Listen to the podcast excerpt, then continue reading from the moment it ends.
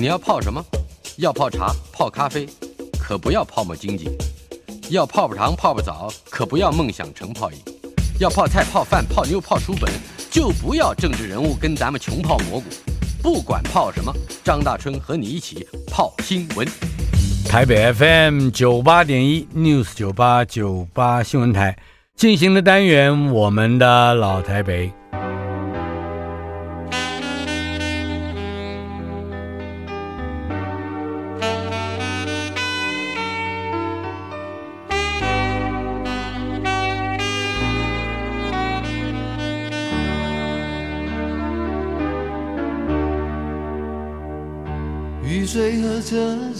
我的老台北没有一个固定的时间坐标，它在我们始终无法全然忘掉的往事里。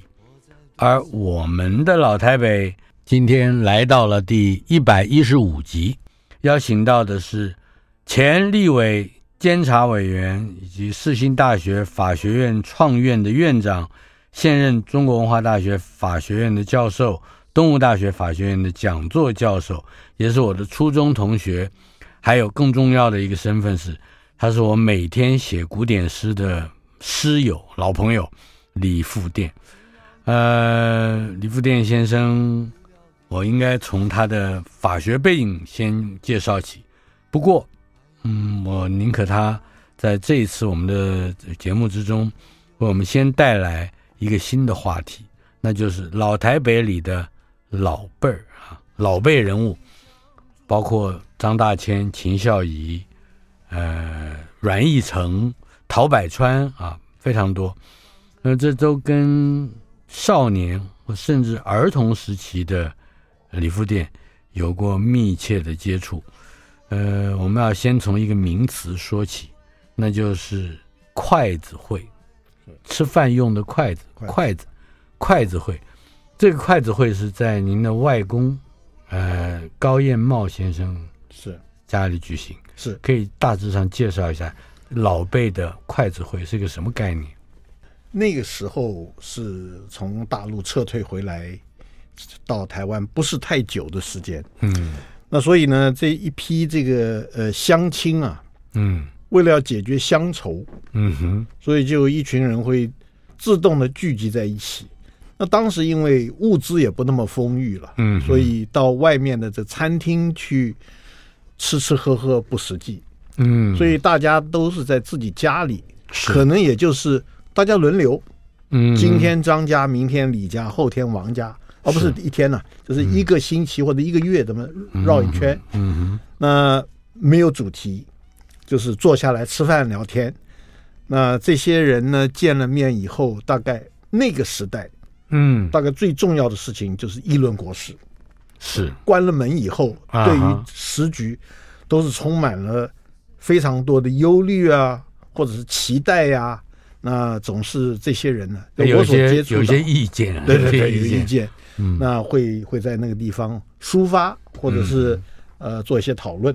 是，这是这是那个时候的筷子会，那个时候蛮多的。嗯哼，各个家庭各个人物大概都有不同。组合的，我记得在我们家里头，从我大概出生之后没有多一两岁，是一直到念大概这念大学都毕业了，都还一直有一个生日会，是就是几位叔叔伯伯们对每每天每一个月都会有一个。是转化到现在的话，我们可能会想象什么福伦社、狮子会啊，嗯哼，这些都有一些聚合。可是现在这种聚合呢，就规模比较大，是那可能谈的话题。太尖锐、太什么的话也不适合。嗯，可是筷子会不一样啊，筷子会就是心气相投的人才会组合在一起啊。他也不要发展他的组织。对对对，没有完全没有这种。可是他可以情绪上面或者感情上面可以抒发。你刚刚提到了家乡啊，或者乡愁是，那这是以绍兴为，就以外公家的这个。我外公他们的这个这个筷子会呢，基本上是一一堆这个绍兴人。嗯，那里面也有一些跟绍兴人，可能也不完全这个是绍兴人，可他愿意在里头里面，因为这群人很长时间是待上海啊，那所以里面偶尔也有几个上海人会跑出来。嗯、是，那这个是我所接触到的这一个筷子会。嗯，那可是你很小啊，那个时候大概还没有上小学吧？我这个人呢、啊、很特别，记忆很早 啊，我大概四岁的事情我就我就可以记得了。是，而且我是我外公孙辈里面呢、啊，嗯哼，最第一个啊，所以呢，他把我当宝贝，是，什么事情都把我拉在旁边。嗯，那我这个似懂非懂在旁边听，那当时听不懂啊，是。现在回想起来，你只要记得的就好像有这么一回事。嗯哼，那慢慢就慢慢体会多了。是，也有一些东西是会回想。外公带来的影响或者是停训，有包含在包含着这个日后所学习的这个领域嘛？比如说法律啊，这有这个我家里面学法律的长辈是相当多。嗯啊，我的二爷爷是二爷爷没有到台湾来，他在大陆做这个绥远高等法院的院长。嗯，哦，就就跑到绥远去，是这个听大春的这个，这就是民国啊。是，因为讲到很多当时那个那个大陆的情形，我就想到我我那个二爷爷，嗯、他跑到绥远去，去那边做院长，报道以后发现没有这个行政资费，没有任何的预算给他啊哈，那他就打电报回这个司法院，说我没有预算，你怎么叫我做院长？当时打回来的一个。这个电报呢，说你尽量多判罚金，自谋裁员。那个是那个是非常妙的一个时代啊！那那个是那个那个时代了，这就是民国嘛。那呃，这个长辈里头，我还有我我父亲学法律，我舅舅学法律啊，啊，我舅妈学法律啊，哦，这都是学法律。那我外公，我外公是这个是上海法政学堂。嗯，毕业，那然后呢，在上海的这个呃那个时候叫做实验法院，嗯哼，呃、做做法官是。啊、呃，兼书记官长，嗯哼。那等到这个抗战的时候，那他们这那个那个地方已经开始有伪政府，嗯，所以他们这一批人里面，这个有有分成两波，一波呢就是跟着查良钧先生啊，是。挑着担走这个浙东。然后绕江西，就一直走到大后方，嗯，去回归到这个重庆政府。啊，另外一批人因为有家小，就就地就离职以后，在这个在上海不参加伪政府啊，就退出来了以后自谋生路。哦，那我外公就属于这一类人，他就那时候我外公卖煤炭，他还写了诗，说你与这个黑炭为伍。不愿意 在伪政府里头，嗯，那这批人后来这个抗战胜利了以后，当然政府当然是重重用嘛，是。啊，所以我外公那个时候就被指派到台湾来接收高等法院，所以还比三十八年撤退更早，对，对他三十四年的时候就，嗯，所以那个时候，呃，我不晓得听众呃朋友知不知道那个钱国成。做过高院的院长，做过这个最高法院很有名的一个一个学者。嗯哼，啊，钱国成他负责接收民庭，那我外公呢就接收刑庭。嗯，所以他们两个人当时还有一个这个院长杨鹏，嗯，是派来做高院院长。可是他们两个先来接收，然后杨鹏来做院长。是杨鹏来了以后就碰到二二八。是二二八。现在的历史根本就已经是搞得一团浆糊了。那个时候，其实二二八前段外省人被残害的很多。嗯嗯。那这个杨鹏一害怕二二八一一平，他就逃回大陆去了啊。所以有一段时间，台湾高等法院没人，就是一个前庭长，一个高庭长，两个人就嗯负责这个高院。那那时候我外公是这么这么过来的。啊。来的时候也搞不清楚台湾的状况。还是从上海带了几个电灯泡来啊，就他不知道有电，台湾有没有电灯泡？那拿电灯泡来，后来电灯泡来还是有用，因为那个抗战台湾光复了以后，这种物资几乎都断绝，是电灯泡都没有。嗯，那那个时候台湾的这个电灯啊，电力是属灯，你家里面有几盏灯，收多少电费？哦，那所以呢，那个时候现在我们看一些日本房子。两个房子中间，那个那个纸门的上面有常常有个洞，是。那个洞中间就是纸拉门，纸拉门的上面，嗯哼，有有一个有一个洞，那个洞呢就是点一个灯，一个一盏电灯可以照亮两个房间，两家，两两两两个房间。嗯，对他那个那个时候，那所以那个时候在在台湾就是，呃，我听长辈们讲是非常辛苦的，物资上面是是很很缺乏的。是。从那个时候开始，我外公来，那等到大撤退以后，嗯，那这个这个蒋中正先生呢，就把一些。知名的人物尽可能的都接到台湾来，嗯哼，所以后来的筷子会里面，像阮义成，阮义成，他就是浙江省的省长，是。那那个阮清源，啊，阮清源是我们现在讲黑猫中队，嗯，那个时候他就是在负责这些事情，他是呃负责跟美国的西方公司合作的啊啊，这是阮阮清源，是，就是现在大家假如说是坐那个新电线的车子啊。会经过一个地方叫荣石园，是荣石园就是阮清源，他纪念他母亲开了这么一个花园。嗯，他人住在那花园里面，那个花园的名字因为纪念他母亲叫荣石园。为什么叫荣石呢？因为他弄了一块石头啊，刻成了他的母亲的像，嗯，所以叫荣石园。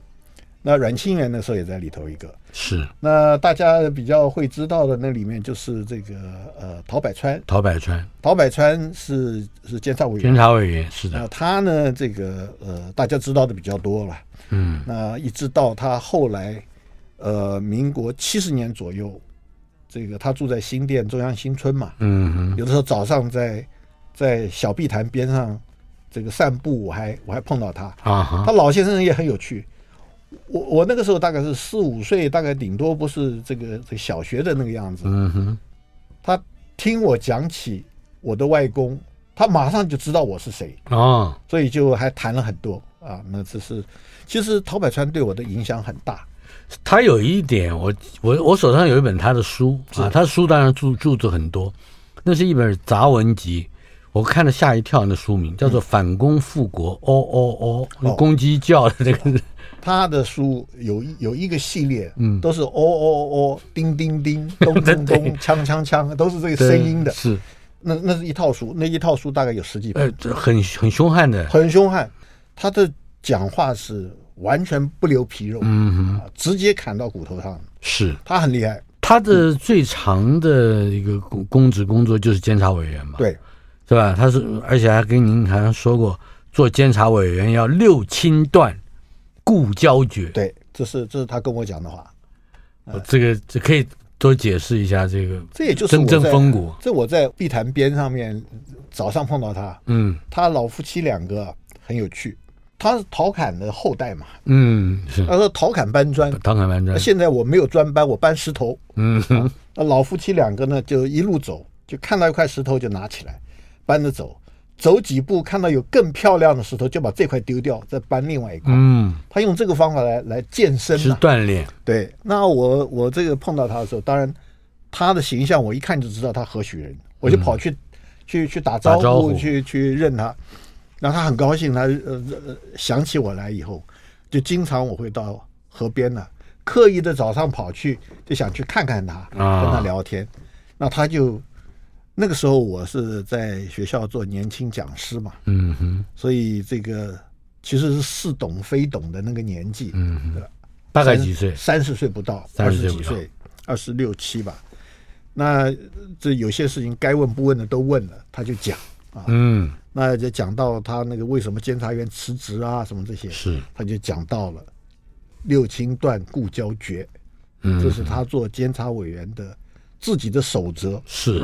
那后来我有机会也做了监察委员，就想起他这个六个字，嗯，所以我在那个监察院的这个阶段，我把这个六个字拿出来给我的这个同事分享，大家都坚守这个原则，嗯，所以现在最近几天看到那个卖鸡蛋的监察委员 靠边站啊，选选蓝选绿，他是。一个，这个完全跟当年的这种御史台的风格，不要说的再往前，就是。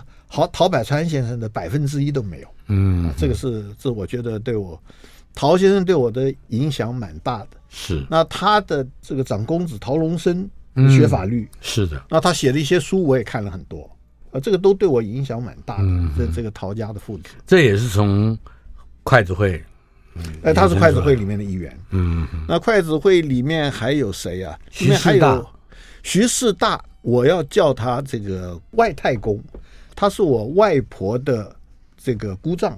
是。那他呢是这个学呃水利，嗯，学水利。他早年在美国康奈尔拿到这个水利的博士，回到中国大陆去做了几个地方的水利会。嗯，当时的水利会不是台湾的水利会，水利会就是要修修那个水利的，嗯，修这个这个做建筑，对，堤防啊，这个沟渠啊这些，他做了很长时间的这个永定河的水利会长，就修那个北京周围是。所有的这些河道。啊，他他做这个事情。那当时他的老师是中国第一代的水利工程的这些这些人，嗯，那。现在大陆的这个三峡大坝，其实他当时就已经有设计哦。那所以呢，他在台湾奉命去修石门水库，他做石门水库的总工程师的时候，嗯，几次到美国去联系这个胡佛大坝那个修修坝的情形。呃，最近中央研究院公布了这个中研院这个石门水库修筑期间的一些档案公布了，那里面很多跟这个有关。他路过这个东京的时候，这个共产党政府就派了他的儿子，就等于是押着来的啊，在东京机场跪在地上求他回去。他说：“你不回去的话，我回去性命难保。”嗯，这样来要挟。是。可是徐世达老先生呢，就还是照既定行程走，没有被弄回大陆。是。第二次他就不敢走东京，就走香港。嗯，可是。大陆的这个情报工作还是做到，就在香港又呃又派了他的儿子来拦截哦，第二次还是没有还是没有回到大陆去。据说后来我这个我这个舅公啊，后来好像真的受到一些迫害，是啊。但是徐世大先生呢是这个留美的博士，那对台湾很大的贡献就是建设了石门水库。嗯，他是总工程师，他总工程师，他总工程师。当时这个石门水库到底是要建拱坝还是土石坝，有过很大的争议啊。那最后他当时他做的决定做了土石坝。那这个土石坝呢，跟那个拱坝，这个石门水库是土石坝，嗯，那个翡翠水库是拱坝，嗯，这两个工法不一样，这两个这个。安全系数的计算也有有很大的差别，就当时他选择的，呃，这个这个石门水库是用土石坝来做，这是这个徐师大。另外还有一位是这个徐继良。啊哈，徐继良是在香港是赫赫有名的人物。是。我们现在跑到香港，有的时候贪吃美食啊，会去找一个叫做苏浙同乡会的一个联谊组织。嗯，那里面有餐厅。嗯，那个餐厅呢，就是最顶级的，你想象不到的这个江浙的美食。嗯，我们有的时候跑到香港去去去吃吃这个江浙菜。那这个徐先生呢，他就是那个会的会长，徐继良。徐继良，他他常年住在香港，他在香港，他在香港做生意。嗯、那可是呢，他跟台湾有千丝万缕的关系了，所以不时的会回到台湾来。那只要他一到台湾，他们筷子会一定会找时间啊跟他联系，那就在我外公家是就吃饭。那这一群人吃饭的时候呢，在这个桌子角旁边转来转去的就是我，有的时候也烙一点东西可以吃。嗯、哎，还记得吃的内容？比如您刚刚说不去馆子，因为的确消费比较比较大庞大一点。那么在在家里面吃些什么？是呃或者是其实啊，抽烟是不是啊？抽烟，抽烟几个都是烟枪。嗯，除了抽烟印象深刻以外，有有一样东西是每一次来都有梅千张。梅千张，发霉的霉，发霉的霉。呃，绍兴人喜欢吃腐食，臭豆腐啊，这梅千张啊。嗯，那梅千张其实很咸呐，那可是这个是纯粹的绍兴的东西，所以这些绍兴人来了，我这个。这个外婆啊，总是要搞一个梅千张，梅千张就是千张，嗯，这个叠在一起，把它这个蒸一下，对，就油豆腐皮是吧？千张。呃豆腐皮，豆腐皮。的很多豆腐皮把它垒在一起，嗯。哼，那这个切了一下变成方块块的，这个一摞就有点像现在的千层蛋糕那样子，这一摞，那蒸过一下以后呢，就把它放到那个书橱上面啊，阴凉的地方，嗯，让它上霉。那个 故意发霉，那就是发酵，发酵发酵。那白毛长得很长了以后，嗯，就把这一堆东西丢到一个盐水缸里面，嗯，泡一段时间，反正稀稀软软的捞出来，再拿上锅蒸一蒸，放点这个麻油，这就是梅千张的吃法。通常是梅千张拿来吃稀饭的，嗯，那可是呢，他们来的总是有这个，因为那个东西臭臭的。可是我小孩子就记得梅不是梅干菜，有干是干菜。梅干菜啊，这些东西通通都是浙江那一带这个日常。其实当时这个民生经济比较那个拮据的时候，这些东西都是家常经常吃的东西。嗯，除了这个以外，我记得每一餐最好的、最丰盛的一道菜就叫做叫做鲫鱼啊，鲫鱼，小小的。鲫鱼其实没什么大了不起，嗯，这想想现在没有一个巴掌那么大，是。这一条鱼已经是那种筷子会里面最丰盛的一道菜了。啊哈。那那个鲫鱼呢，我们小孩子总是希望大人吃完我还留点吃，就每一次他们吃完呃离开了，我们爬上桌一看，就剩下一个骨头了，嗯，鱼都吃完了。现在好像秀兰小馆还有，就是这一类的江浙馆子都还有一些，哎，秀兰里面有有部分有部分。嗯秀兰其实现在有些东西已经对我们来讲很奢侈了，什么什什么什么狮子头，那个年代根本没有想象到有狮子头，有些有些肉片就已经是不错了。这个扁尖笋烧肉是应该是一个扁尖笋，当时也恐怕轮不到烧肉。哦。扁尖笋大概拿来都是就是扁尖笋。烧烧那个什么烧那个那个油面筋之类的，嗯，煎面筋啊，面筋靠一靠，把这个青豆了。嗯，青豆啊，这个扁尖笋啊，什么烧烧，这种也是有的。是，访问的是前立委监察委员以及世新大学法学院的创院院长李富店，嗯、呃，他也是古典诗的诗人。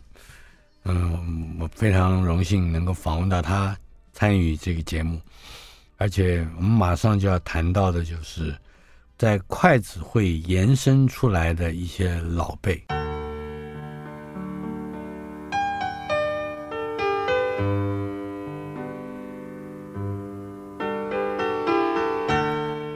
我们的老台北，我的老台北没有一个固定的空间坐标，它在我们始终无法全然忘掉的往事里。今天访问的是我的老朋友学长李富店，呃，在他的法学素养和训练之余，呃，他也是我见过在法学的专长之外，有着和这样的专长有一样的素养的。包括艺术、文学，以及嗯金石书法等等啊，呃，这也是跟傅店从小就接触，而且一直没有断过的接触一些老辈，其中还包括了张大千、秦孝仪、曾少杰等等。可以谈谈你是怎么样一个机会，也也是从筷子会延伸出来的，跟这些老辈的接接触和交友吗？先先要交代一些一句话，嗯，刚才呃大春说我是学长，这个是这是呃千真万确的事情。我们初中同个学校，是我高级班。那其实我跟大春真正的关系，大春呢是我的老师，那你不要这样，私塾的老师，我的这个这个古典诗啊，完全是。呃，这个大春兄指没有，我们彼此刺激，现在每天都互相写，真的是哈。这个我其实我我在就这个部分对我的这个影响蛮深的。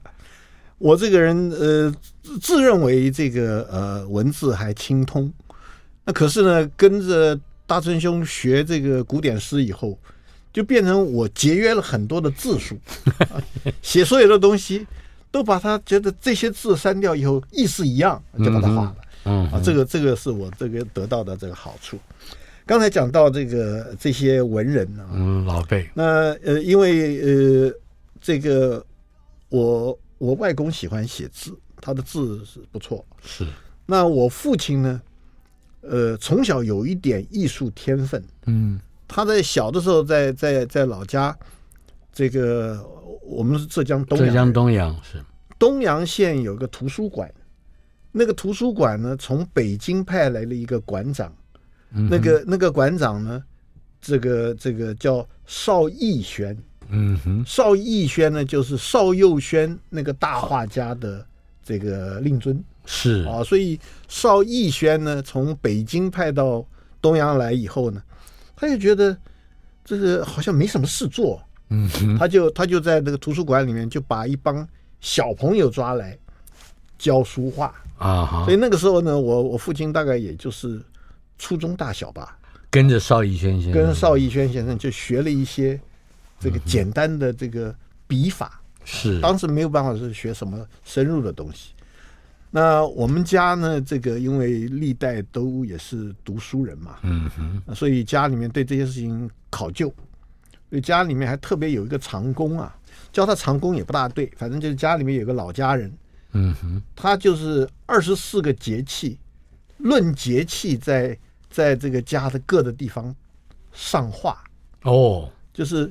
你家里面装饰的这些书画，当时都是卷轴嘛，在墙上挂的，那就是就是随着节气，嗯哼，就上不同的画，也就是十五天左右，对，他就更换。上一批，对，哇，这个厅堂啊、走道啊，就就放，这个表示家里头的收藏是相当丰富了。对，我们家收藏应该不错，嗯，那这个主要藏藏书藏画。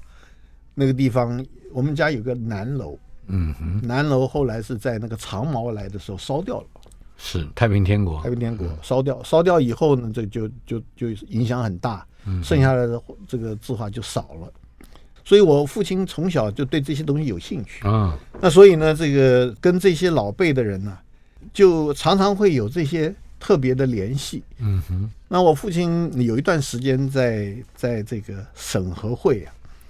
就是现在的中小企业银行的前身，是在审核会做主任秘书。当时的常务监察人是这个张慕涵哦。那张慕涵跟他们的这个这个本家的兄弟就是张大千。是。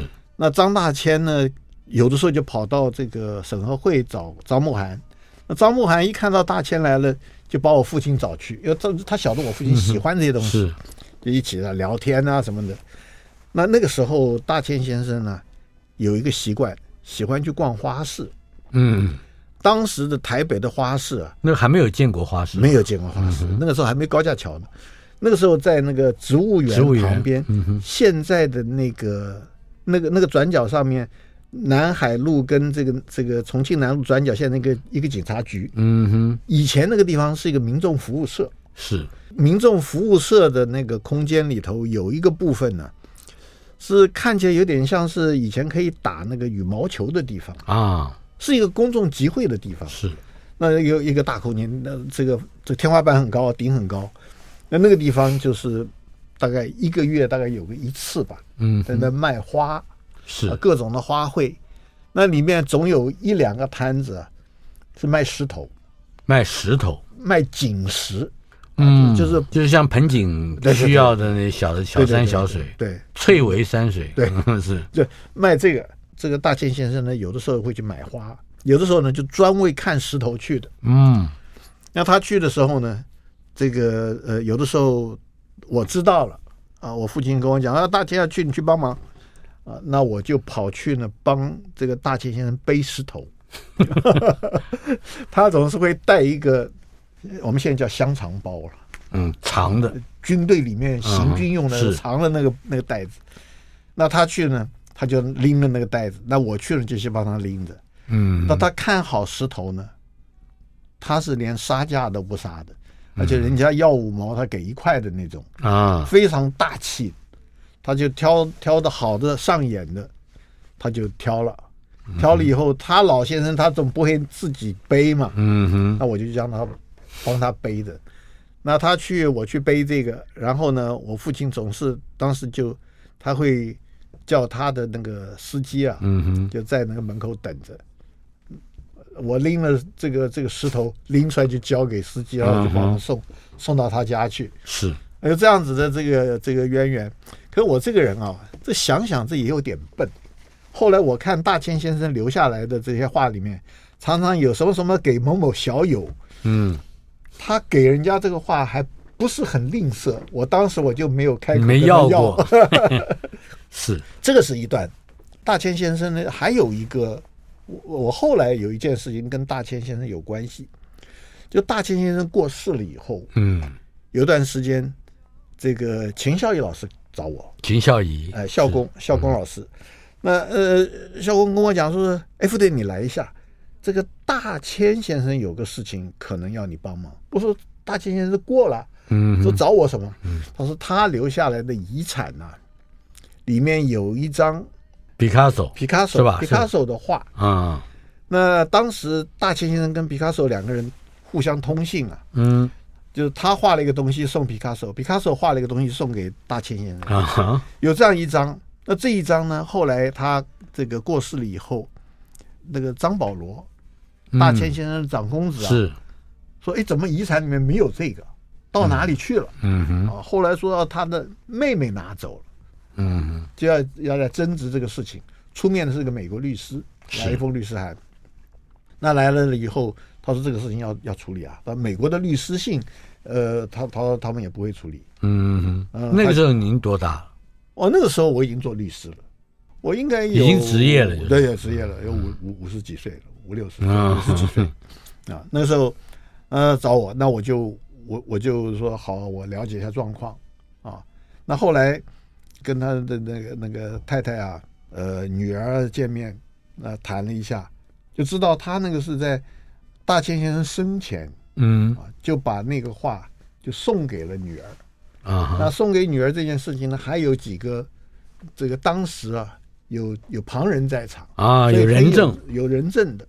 那后来我就把这个事情这个描述一下，写了一封信回给了美国的律师。嗯，那后来美国律师也接受了这样子的这个解释啊，就没有再进行下去。那这件事情呢是大千先生过了以后，嗯哼，那这个这个徐夫人的一起。这个，那么兄妹之间没有再反目？兄妹之间没有什么情绪上的不高兴了。嗯哼，那只不过有这样一件事，那处理了也就没有后续。嗯，并没有，呃，也不会引起更多不愉快。张保罗没有没有后续说他不承认啊，什么都没有。嗯、是有这么一件事。讲到了打官司。对好像还不止这一关，包括秦孝仪孝公。对，哎，我们先说说秦孝仪先生的背景，因为现在很多人也不知道。是我我第一次知道这个名字，还很还真的很晚很晚，是蒋公过世之后，替蒋公写这个亲笔写的那个遗嘱。是，我说这个字好看，嗯，那个非而非常特别，一定是有个篆字的基础在那里。这个。呃，秦孝仪老师是我博士班讲这个国父这遗教里面的一些，嗯，呃，这个这个这个三民主义啊，政治思想的政治思想这些东西。那当时秦孝仪老师是这个呃中国国民党的党史会的这个主任委员，所以我上课在他办公室，他有的时候开心的就说：“哎，我们去这个草山啊，草山宾馆到那边去上课。”所以那个时候上课也蛮有趣的。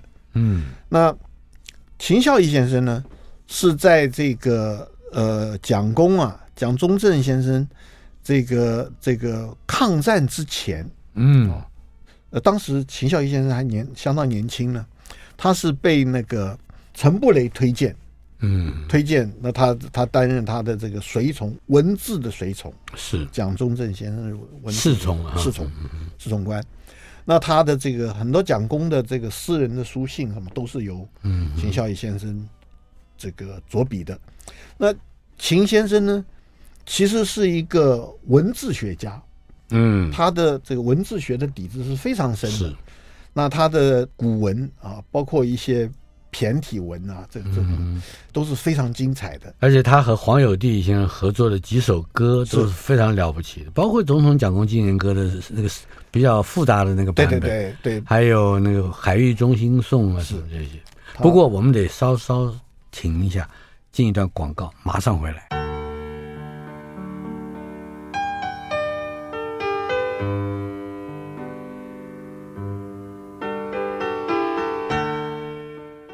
我们的老台北今天访问的是我的学长、前立委、监委以及世新大学法学院的创院教授，更是中国文化大学法学院的教授，以及东吴大学法学院的讲座教授李富定。嗯、呃，富店兄刚才跟我们谈到了另外一个跟官司有关的事，那就是老辈里头的秦孝仪先生，他好像有一个跟李敖之间的。对。秦老师啊，那个时候已经是做这个故宫的院长。嗯哼。那呃，有一天呢，这个呃，他为了呃预算的关系，到立法院去备询。当时有一个这个立法委员，我们也不提他名字了，就问他，嗯哼，说是你看我手上这一本呢，是一个画廊拍卖的一个一个名录啊。嗯。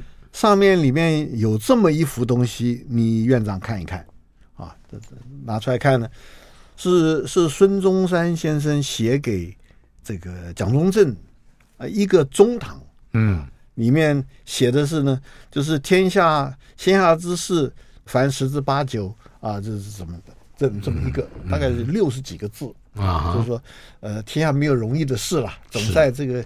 这艰艰难困苦，这才能够事有成。可能、一一六十几个字。嗯，他说这个东西是不是国宝啊？嗯、国父的墨迹是不是国宝？嗯哼。那这个故宫博物院的院长说，这国父的墨迹当然是国宝。那他说，你这个既然是墨宝，你为什么不采购啊？嗯，你有这个征集国宝的这个义务啊，你这个法定职责，你为什么不做？那秦老师看也没看，就说那是个假的哦，那是个假的。这这一讲以后啊，这个人就说：“哎，你说假的，这个可是经过李敖先生鉴定啊，嗯，李敖先生拿出来的啊。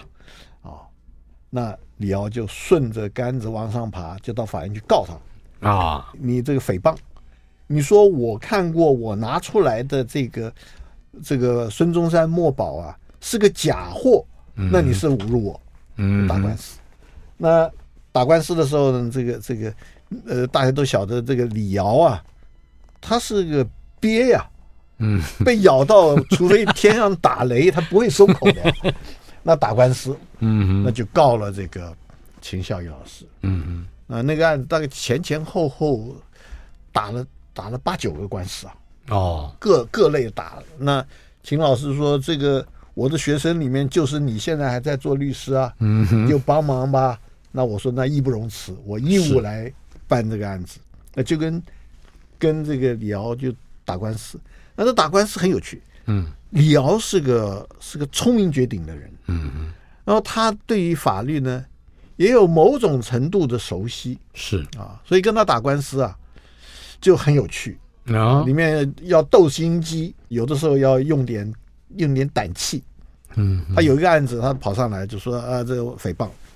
那个时候开庭刚好是最后一个庭，是已经都已经过了十二点了，嗯哼，他滔滔不绝讲，讲到快十二点半了。那法官就问他，那个第一庭，法官就问他，那你你还有没有什么要讲的？他说哦，没有了，没有了。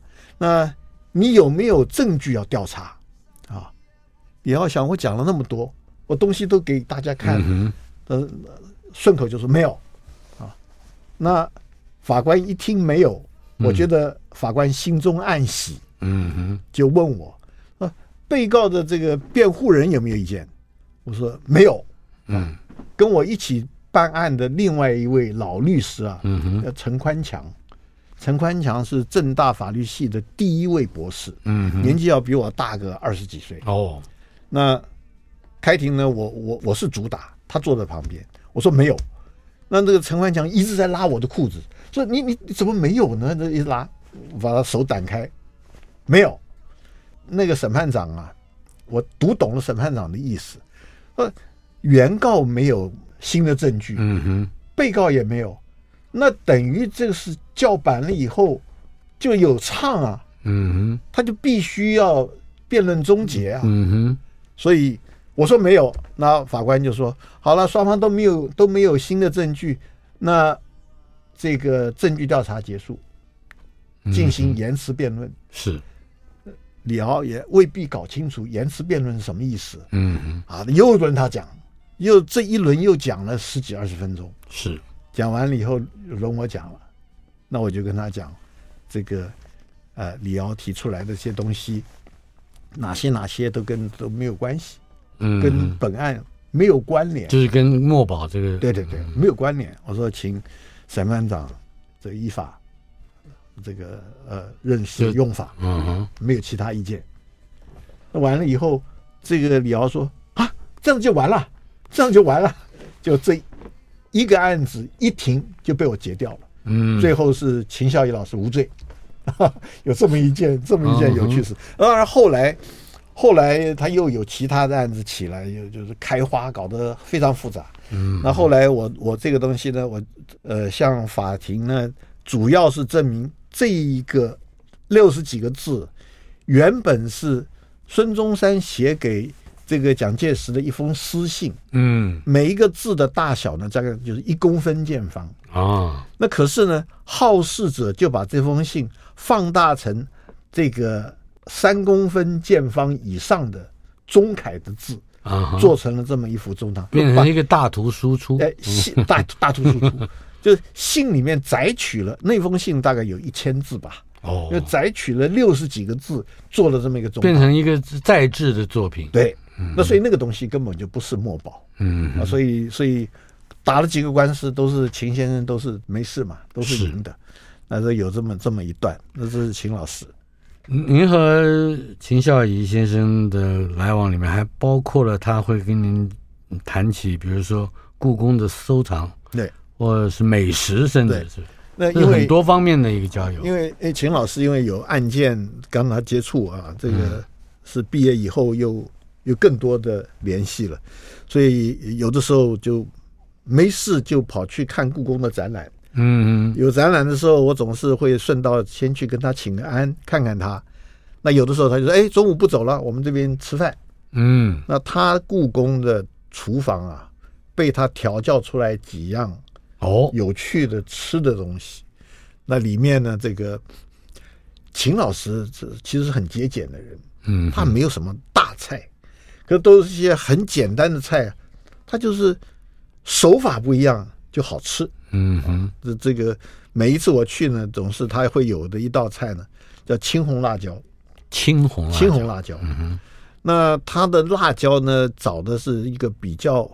也也不是灯笼辣椒，就是就是辣椒，可是不是特别辣，又比较肥胖、比较长的辣椒，有青的有红的两种。这两种辣椒呢，它一定是到油锅里面去泡一下，把那个外面的那个膜，嗯，把它揭掉。热油还是凉油？热油，热油，热油泡泡一下，把外面的皮剥掉，然后切开了以后，中间的籽跟那个旁边的那个白的筋。一定去掉，一定拿掉。那然后呢，再起个锅，然后用再用一点辣椒，那是辣的了啊哈，辣的辣椒，然后豆瓣酱啊，把那个青红辣椒一炒，那那个是好吃的不得了。嗯啊，类似这样的东西，那跟跟秦老师有的时候在这边，然后他有的时候会带我出去，在外面的餐馆里面，他也对于哪个餐馆有哪个好吃的菜，他也很有把握。嗯，所以常常就跟着他。到外面去吃一点美食是。那他因为故宫的这个院长，那我后来也是故宫的这个法律顾问，所以呢，他就命我参加这个故宫的这个典藏物的清点委员会。嗯，所以我经我经历过故宫第二次的文物的大清点。哦，那这个那是一个什么样的规模？呃，那个。故宫就是这么这么几十万件的藏品，嗯哼，就是他用用那个收藏的那个典藏册出来，这个几号几号啊？那今天从几号点到几号，就我们去之前从库房里面把这些藏品拿出来，嗯、是一件一件我们要检视啊。这个譬如说，这是一个瓶，这个瓶的描述多高？眼口多宽，嗯啊，这个这个瓶的颈是什么样的一种规格模式，嗯，它都有描述。看这个描述的这个这个内容，跟它的图谱跟实物是不是一样？嗯，那里面有没有缺，有没有损，嗯哼，全部都有记录。那我们要要核实要查。是。那那个那个呃，多多少人来参与这次清点呢？呃，清点我们总共的人数大概十几个人。嗯，那可是呢，这个这个清点文书的器物的都分了组。是。那呃，我们跨组呢，你有兴趣也可以来。嗯哼。所以我那个时候最有兴趣的是去看那个书画组。啊啊，书画组是当然是精彩的不得了。你你你那平常挂在那个墙上的那个东西，变成我们可以捧在手上看了。是。那个是非常精彩，那他们故宫的清点的这个严谨的程度是非我们所想象。嗯，比如说那个瓶子里面，前清用过的瓶里面还有花杆衣、枝叶衣。哦，他他都有记录，他有记录。嗯哼，然后我们还真把那个瓶倒一倒，看看里面是不是真的有汁液，这都记得清清楚楚。是。所以这个事情后来我跟北京的故宫提到我们这边清点的状况，他们非常惊讶。嗯，说幸亏这一批国宝现在在台湾，在台湾。嗯嗯，像那个呃书画的这些东西，它在多少公分的地方有霉斑衣，有虫蛀衣哦，都有记录。也就是环境所造成的藏品的变化，也要加以通通记录，通通记录。嗯哼。那我们的藏品，当时我去，我这人也欠学了，这个跑去看了，这有些东西觉得很奇怪。我说你这个，呃，这些古堡，这个都卷起来，外面有丝绸包裹，外面再有绒布的袋子装好，哦，为什么要放着这么一个看起来这个？白白的木头很粗糙的这么一个匣子里面干什么？嗯、这个匣子难道不是什么木头什么乌木啊？什么什么什么檀香木？这好一点的木头，怎么是这样子一个白白的木头？他说这个木头是是梧桐木。嗯，梧桐木在以前没有这个这个恒温恒湿的状态，放在这个梧桐木里面，它可以某种程度的吸收潮湿。嗯啊，可以这个保持一定的湿度。然后对于温度的影响会比较减缓，所以这是一个在没有没有这个空气调节的情况之下，嗯，最好的一个保藏的东西。是，所以现在这个梧桐其实不是不是一个良材，嗯，可是梧桐因为它的疏松的这个体质，然后梧桐没有这个植物性油啊，所以它不可能那个那个木材渗出来的一些植物油沾污这些这些国宝。书画。是，所以这是故宫的收藏。访问的是法律的专家李富店先生，但是我们谈的这一整集的节目都是老贝以及呃书画艺术品。嗯，我们还有一个礼拜要请到，仍然是我的学长李富店来谈谈更多的问题，包括更多的老贝以及他的法学背景。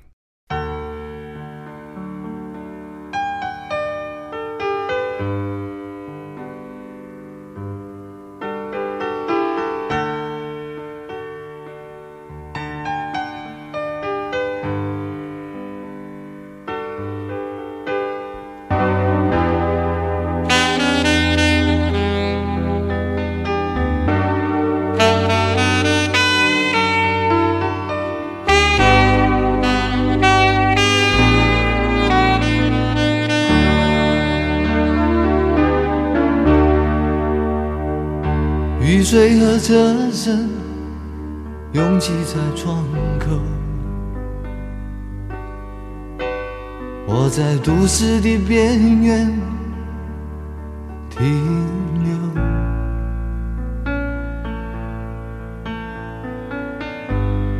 少年的往事在回忆中消失，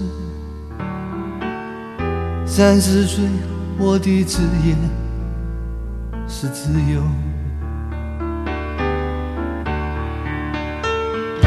勤劳的人啊，无聊的人啊，还有陌生的我，在街头游走，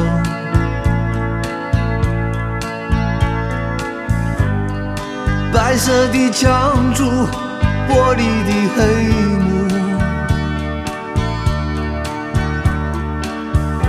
唱着改变社会的任务。